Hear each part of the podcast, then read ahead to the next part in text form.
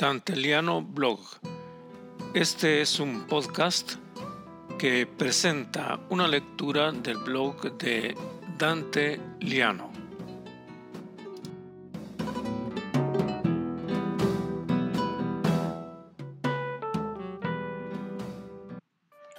Soy Dante Liano y les presento el blog Las armas y las letras.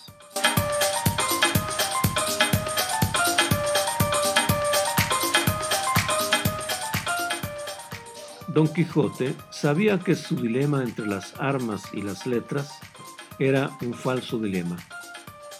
En la España del siglo de oro, ser militar o literato no implicaba una alternativa. La verdadera elección era entre ser militar o clérigo. Un soldado podía convertirse en escritor, aunque era más fácil que los clérigos escribieran poemas o dramas. Sorprende que un militar fogueado como Cervantes se pregunte qué es mejor, si la carrera de las armas o la de las letras.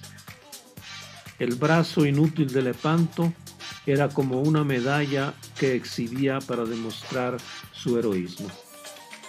Se cuenta que el día de la batalla, su comandante le ordenó no salir a cubierta, porque había amanecido con fiebres. Como todos, o casi todos, Cervantes tenía un alto sentido del honor y de la patria. Con igual temeridad con que Don Quijote exclama, Leoncitos a mí, subió igualmente a cubierta y se enfrentó a los turcos con la misma pasión con la que años después escribiría su novela fundadora. Una bala de arcabuz le destrozó la mano izquierda y lo dejó lisiado para siempre. Años después, hace que su personaje formule una pregunta retórica. Al final del discurso, uno tiene la justa impresión de que Don Quijote privilegia el oficio de las armas, con mágico oxímoron, porque ese discurso lo pronuncia un fingido caballero imaginado por las letras. Cervantes procedía de la milicia. Lope, Quevedo y Góngora más afortunados de la clerecía. El tiempo consagraría al soldado como un escritor inobjetable, desmintiendo a su propio personaje.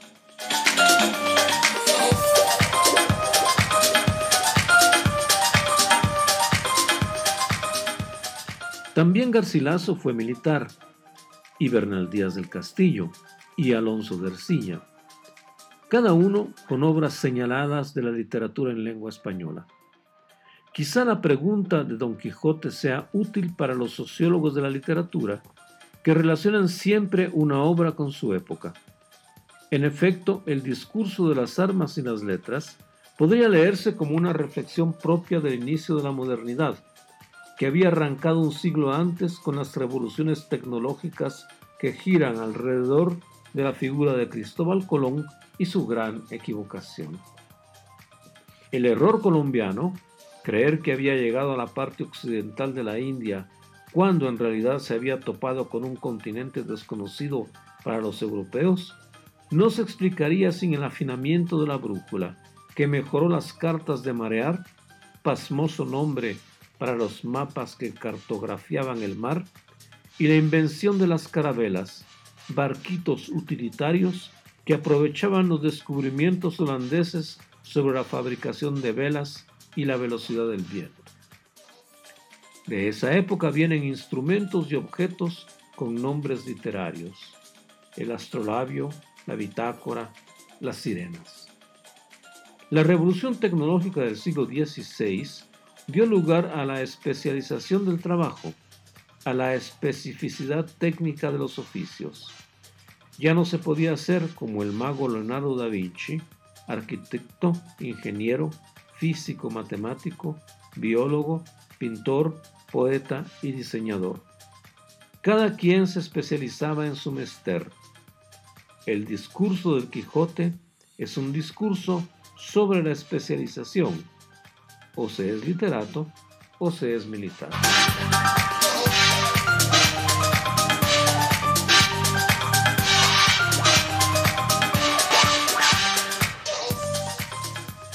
Muchos años después, Gabriel García Márquez habría de replicar el tema en un relato de destreza y verdad. El título, Un día de estos, no refleja exactamente lo que se va a contar. Alude como en la mejor narrativa. Narra una media hora en la vida de don Aurelio Escobar, dentista sin título, en un pueblo perdido de América Latina, que uno imagina agobiado de calor y de siesta. A su pobre clínica, la única del pueblo, llega el alcalde, un militar que el cuento deja imaginar como matón y violento. Se adivina que el dentista pertenece a la legión de literatos que pueblan cualquier rincón de América. Se entiende que el militar es violento, porque cuando el dentista se niega a recibirlo, en exacta contraposición de armas y letras, el militar amenaza con pegarle un tiro. Después de un toma y daca a través de la intermediación del hijo del dentista, entra en escena el alcalde con una cara demolida por el dolor y el insomnio. Tiene una muela podrida que lo está matando. El dentista decreta, es un molar inferior y hay que sacarlo sin anestesia. Su pretexto es que hay absceso y por tanto la anestesia sería riesgosa e inútil. Retado en su enraizado machismo, el alcalde acepta la tortura. Las líneas en que se relata la extracción de la muela demuestran con limpieza por qué García Márquez es un maestro. Con pocas y claras razones, hace sentir al lector que es a él a quien le sacan una muela sin anestesia. El final del relato solo subraya el magisterio del escritor colombiano. El comentario del dentista mientras extrae la dolorosa pieza dental, es un tratado de historia latinoamericana. Con esto nos paga 20 muertos tenemos.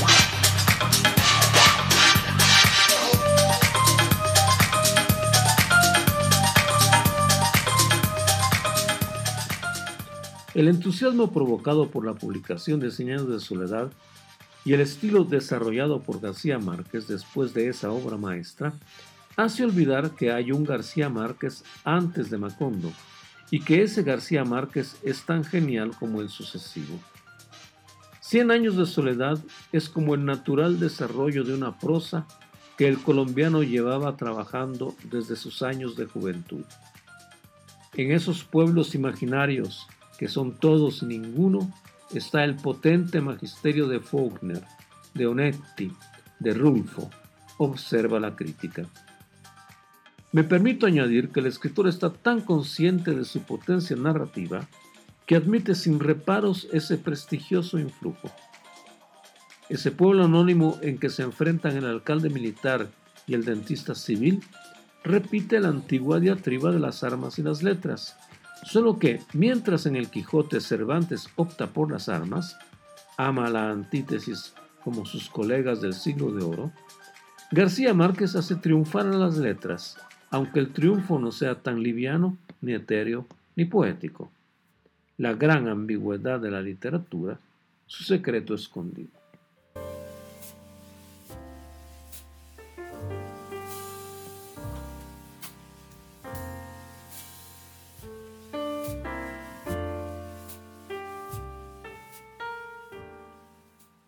Otra paradoja escondida en Cervantes y García Márquez estriba en lo que se podría llamar con término de sueto, el compromiso político.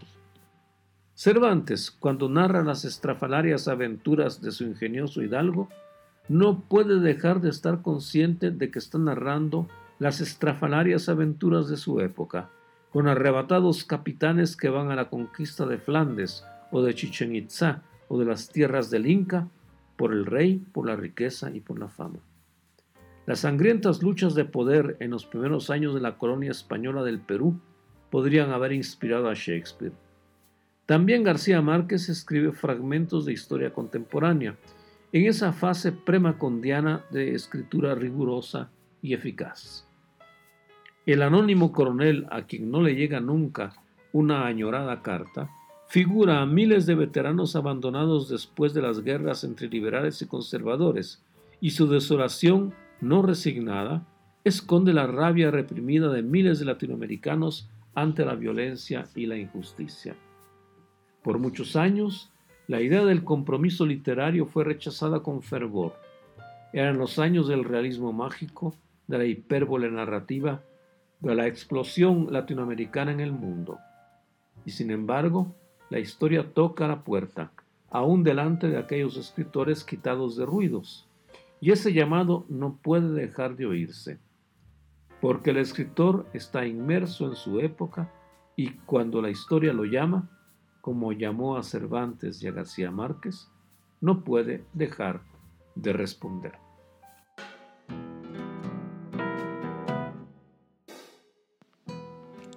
Han escuchado Dante Liano Blog, un podcast con la lectura del blog de Dante Liano en wordpress.com, con la asesoría técnica de Jean-Claude Fondet.